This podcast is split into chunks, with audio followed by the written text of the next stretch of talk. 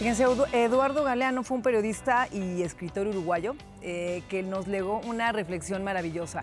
Vivimos en un mundo donde el funeral importa más que el muerto la boda más que el amor y el físico más que el intelecto. Vivimos en la cultura del envase que desprecia el contenido. Y bueno, justamente esta mañana hablaremos de cómo hacer la diferencia en un mundo indiferente y nos acompaña justamente Emanuel Senties, quien es influencer motivacional. Bienvenido. Qué bonito esto, ¿no? Que leímos. Estar hoy platicando con ustedes y sobre todo hablando de estos temas que son muy importantes. Creo que algo fundamental y que hoy se está perdiendo mucho es la familia y, qué bueno que hoy podemos hablar un poquito de, esto. Entonces estoy emocionado de poder compartir eh, este ratito con ustedes. Fíjate que eh, yo siempre pensé que, eh, la, microcélula que, tiene la, sociedad toda es justamente la familia.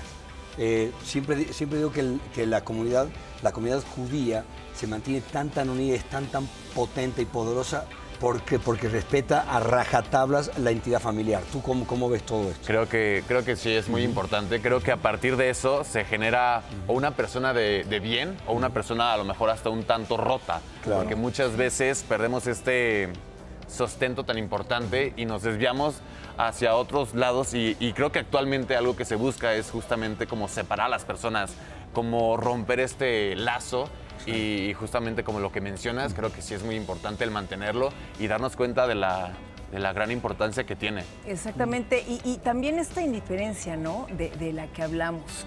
Háblanos más de esto, de este tema, cómo se integra, cómo lo logramos. Creo que una de las principales cosas es la, forma en que una familia va a marcar a, las personas para, todo su, para toda su vida. Y justamente hablando de esta parte de la indiferencia, creo que aprendemos o mal aprendemos con base a las experiencias que tenemos desde chiquitos. Si nosotros vivimos en una familia bien armada, una, familia donde funcionan como equipo, muy seguramente esa persona que crezca, hablando de, hijos, este, va a ser una persona que aprenda a ser leal, una persona que va a tener compromiso hacia los demás, empática. Con los valores, ¿no? Sin embargo, si muchas veces esta persona crece en una familia a lo mejor un tanto rota, pues es lo que tú aprendes como normal.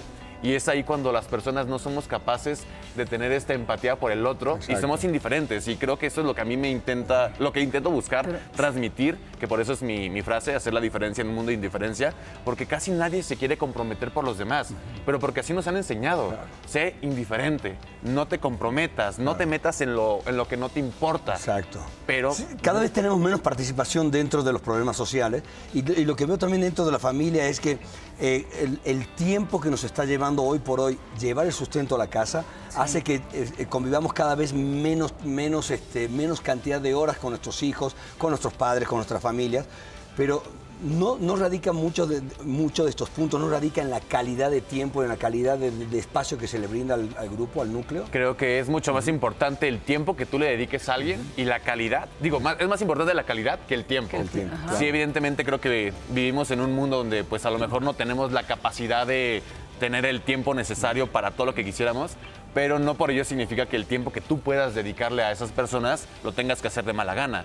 Y creo que muchas veces el, problema está ahí, que a lo mejor una familia llega y todo su estrés, todos sus problemas. Traen sus problemas de la calle adentro. Y, lo traen contra las personas que no tienen nada que ver. Claro. Y entonces ahí obviamente empiezas a romper, empiezas a separar y empiezas a alejar a esas personas que, que a lo mejor serían ese escape de un día malo y, un refugio hacia ti. Entonces, ¿cuáles serían eh, las herramientas que podemos tener justamente para que no suceda? Yo creo que aprender a, número uno, separar las cosas. Creo que la familia es un tema muy importante y de hecho para mí es una de las cosas que son prioridad sí o sí sobre cualquier cosa, sobre trabajo, sobre este, relaciones de amistades. Separar las cosas sería eh, pararte en la puerta de tu casa, dejar los problemas que vienen del exterior y entrar a un, al ambiente de familia. No, no necesariamente separarlos, pero a lo mejor no, bueno, sí separarlos, pero no este, hacer responsable a las personas equivocadas. Porque tú puedes compartirlo y que sean tu apoyo, que sean esas personas que te digan, oye, ¿sabes qué? Fue un día malo,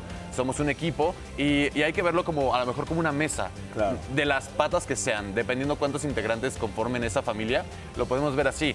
Van a haber días donde las cuatro patas, imaginemos que es una familia conformada de cuatro personas, las cuatro patas apoyen perfectamente y se van a apoyar y van a impulsarse mutuamente.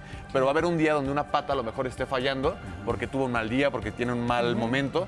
Entonces las otras tres patas son las que se encargan de mantener la, la mesa firme. Claro. Y va a haber a lo mejor un punto donde una pata sea la única que sostenga la mesa, pero eh, de eso se trata, de ser un equipo, de, poderse apoyar. Eh, qué, qué interesante, ¿eh? En verdad, y todo viene de la familia, justamente. Pues Sí, habrá que, habrá que invitarlo nuevamente a mi querido Ay, Manuel. sí, sí, ¿Sí? ya. Ver, Y felicidades es tu primer programa. Muchísimas gracias.